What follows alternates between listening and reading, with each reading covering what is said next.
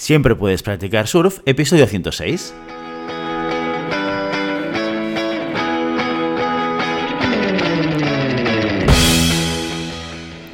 Bienvenido y bienvenida a Siempre puedes practicar surf, el podcast diario sobre recursos humanos.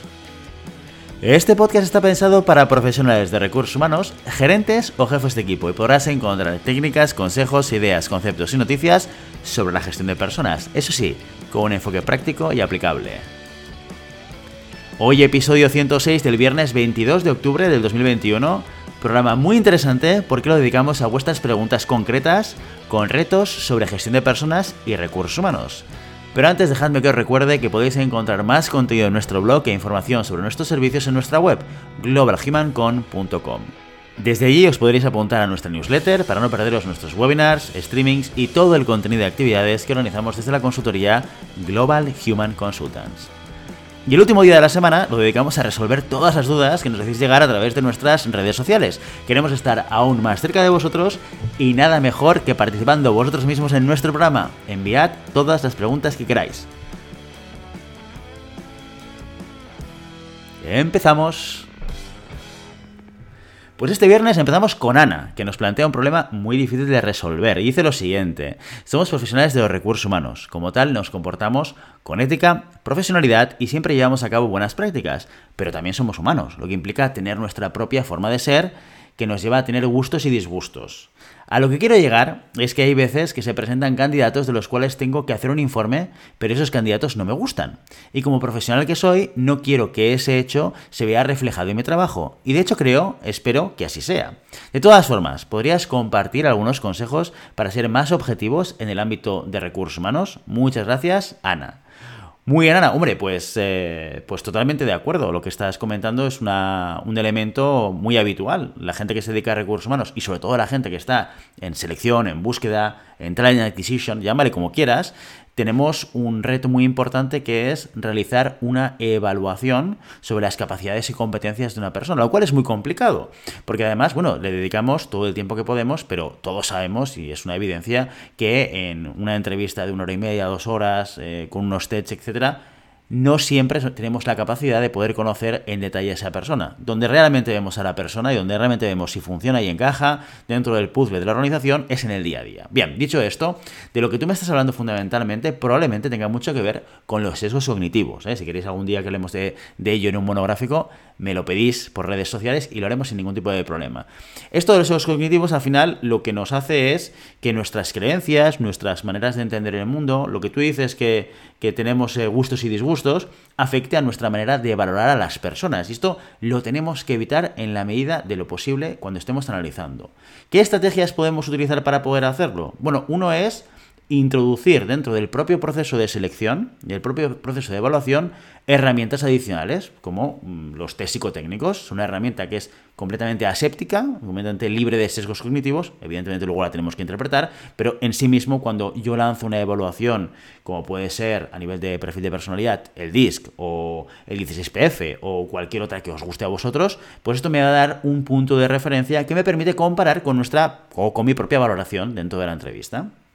Otra cosa que podemos hacer es introducir a diferentes personas. En muchas organizaciones lo que se hace es partir el proceso de selección en diferentes partes para que diferentes personas puedan conocer a esa persona. ¿Vale? Y, eso no solamente tiene que ver con que se hagan diferentes entrevistas, que también es un poco el objetivo, ¿no? Porque introducimos al de recursos humanos y no solamente al jefe de la vacante, ¿no? O porque introducimos en tercera instancia muchas veces a lo que sería el jefe del jefe de la vacante? Pues muchas veces para poder contrastar diferentes percepciones e intentar acercarnos a lo que es la valoración de esa persona en concreto. No solamente digo en este caso, sino que también en muchas organizaciones lo que se hace es que las primeras etapas y los primeros contactos con los candidatos los hace una persona diferente. Quien hace la evaluación curricular, quien hace el, primer contacto telefónico, las primeras preguntas, los, lo hace alguien que es diferente a la persona que va a hacer la entrevista. Esto nos permite tener una visión pues un poquito más completa y nos permite también intentar evitar o quitar de en medio algunos de los sesgos cognitivos que nos pueden afectar a la hora de poder hacer esa evaluación. Dicho esto, Cuando tú tienes un candidato que claramente ves que no va a encajar, pues evidentemente, y esto Ana seguro que lo haces porque es, es, de sentido común, lo que hay que decir al cliente es lo que te gusta y lo que no te gusta y eh, el propio cliente que haga su propia valoración de aquella persona, porque ese es un poco nuestro rol. Nosotros somos consejeros de nuestros clientes y de nuestros candidatos para poder explicarles tanto qué capacidades, competencias tiene el candidato y cómo lo vemos en su organización, como a la inversa. Oye, esta organización en la que tú puedes estar optando qué cosas tiene en blanco y negro para que tú tengas la capacidad de poder evaluarlo. Bueno, espero que te haya podido resolver alguna cosa, Ana, y que algo de lo que te haya dicho te, sirva. La siguiente pregunta nos la lanza Blas y dice lo siguiente. Como ya sabéis, cada día hay más noticias de empresas que si jornada de cuatro días, sí, jornada de cuatro días, no. El caso es que en todas las noticias que se leen se coincide en que reducción de jornada implica reducción de sueldo.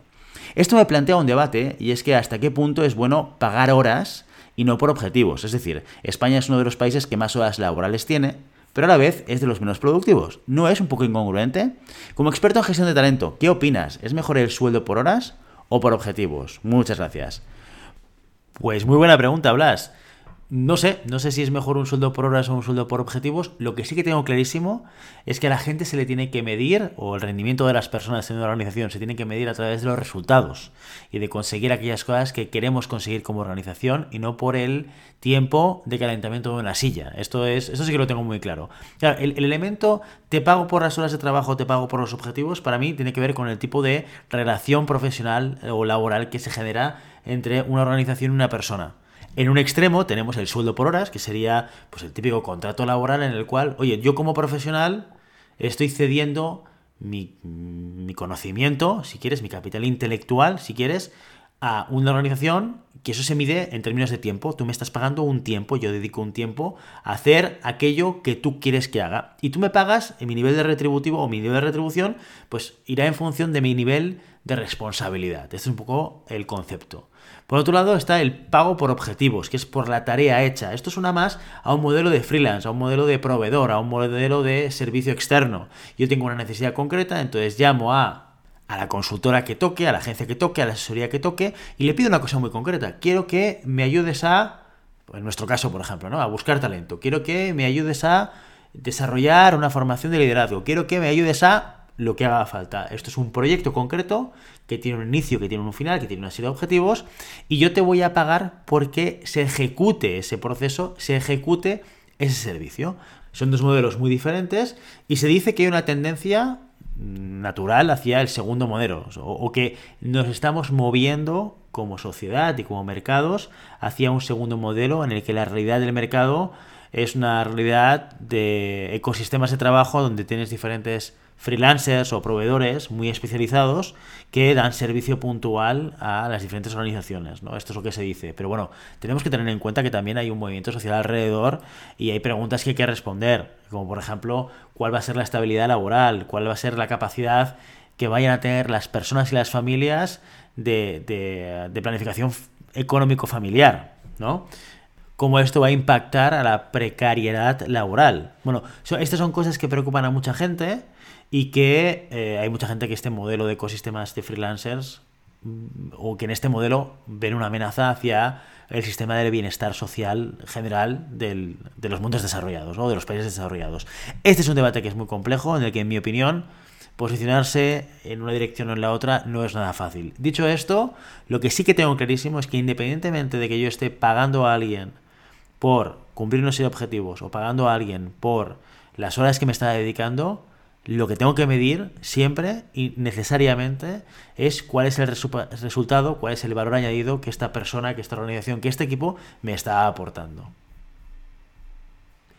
Y por último, para cerrar este capítulo de preguntas y respuestas del viernes, tenemos a Nuria, que nos escribe lo siguiente. Dice, hola Guillermo, Hoy me he puesto nerviosa en una entrevista de trabajo. La verdad es que soy bastante tímida y a pesar de que me las preparo bien, no puedo evitar estar tensa. ¿Cómo crees que afecta el nerviosismo a las candidaturas? Un saludo, Nuria.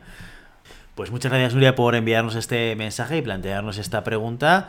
La verdad es que esto nos pasa un poquito a todos, ¿eh? lo de ponernos nerviosos, ya sea para hacer una entrevista, una presentación, una comunicación, es habitual, lo vivimos absolutamente todos. Sí que es verdad que hay gente que lo vive con más tensión que otras y en respuesta a tu pregunta, pues, pues mal, afecta mal a una, a una entrevista. Una entrevista es algo completamente injusto. Seamos francos, al final tienes una hora para intentar seducir o convencer a la persona que tienes al otro lado de que tú eres el candidato ideal para ocupar el puesto que están buscando para ocupar.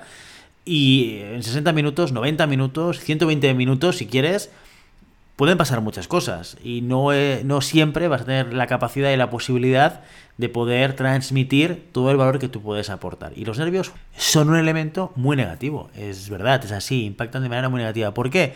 Porque no te permiten brillar, porque no te permiten transmitir el valor que tú tienes que transmitir a la persona que te está entrevistando y son un problema.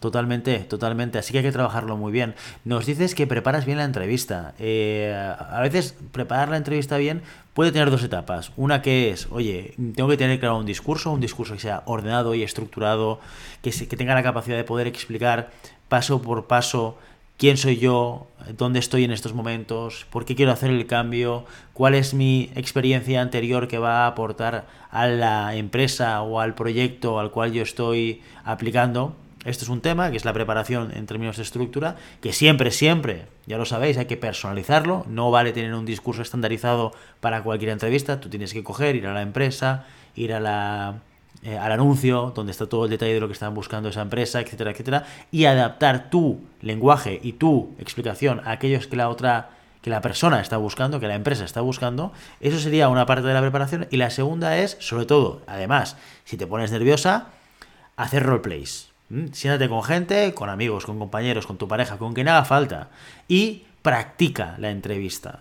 Cuando tú vas practicando la entrevista, además de que vas interiorizando un poco esa estructura, también, bueno, vas entrenándote de alguna manera. ¿Eso va a hacer que tus nervios sean cero? No, no. De hecho, muchísima gente, en, por ejemplo, en el contexto de las, eh, de las presentaciones en público, que es un elemento que a, muchos nos pone nervioso, eh, siempre dicen que, o mucha gente dice que nunca se deja de estar nervioso, ¿no? Que esta sensación de voy a salir a explicar algo, voy a salir a enfrentarme a una ponencia o lo que haga falta, esto siempre está ahí dentro. Lo que pasa es que con todo lo demás, con todo el trabajo previo, con todos esos roleplays y las preparaciones previas que puedes hacer, eso te ayuda mucho a encontrar la calma cuando estás en ese momento. Así que lo que yo, que yo te diría, Nuria, es sobre todo, si no lo estás haciendo, porque dices que lo preparas bien, pero si no lo estás haciendo, que aparte de tener en cuenta todo lo que tienes que explicar y estructurarlo muy bien, y personalizarlo, insisto, que lo practiques con alguien. ¿eh? que hagas roleplays con eh, las personas de tu entorno que te permita no solamente saber qué tienes que decir, sino ponerlo en práctica, ¿no? en una conversación con otra persona. Espero, Nuria, que algo de lo que te he comentado te pueda, te pueda servir. Oye, y, eh, y si te funciona, escríbenos. Y si no, también. Y nos cuentas los problemas, a ver si te podemos ayudar un poquito más. Y con, este, con esta pregunta nos despedimos. Y ya sabes, no puedes detener las olas, pero siempre puedes practicar surf. Y hasta aquí nuestro episodio de hoy. Como siempre, queremos invitaros a que os pongáis en contacto con nosotros, nos deis vuestra opinión y nos sugeráis si tenéis algún tema o alguna pregunta concreta. Lo podéis hacer a través de la página de contacto en globalhumancom.com barra contáctanos o a través de las redes sociales. Estamos en Facebook, en Instagram, en Twitter y en LinkedIn. Y si el contenido de este podcast te gusta, no te olvides suscribirte, darnos 5 estrellas en iTunes y me gusta tanto en iVoox como en Spotify. Igualmente recuerda que puedes encontrar más contenidos, noticias y recursos en nuestra web, en globalhumancon.com. Muchas gracias por todo, por tu tiempo, por tu atención y por tu interés en estos temas sobre gestión de personas. Nos escuchamos la semana que viene, el lunes, con una entrevista interesantísima. Hasta entonces, feliz fin de semana.